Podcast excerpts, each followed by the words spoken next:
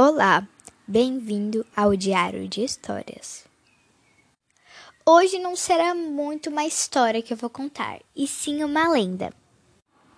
Lembrando que essa lenda é lá do Japão. Kushisaki Onna. Uma mulher muito bonita, casada com um samurai, teve sua boca cortada por ciúmes. A partir de então, a mulher passou a assombrar as ruas do Japão durante as noites. Ela aparece usando uma máscara cirúrgica e pergunta ao seu alvo se a acha bonita. Se a pessoa responder que não, ela vai cortar sua cabeça com uma tesoura.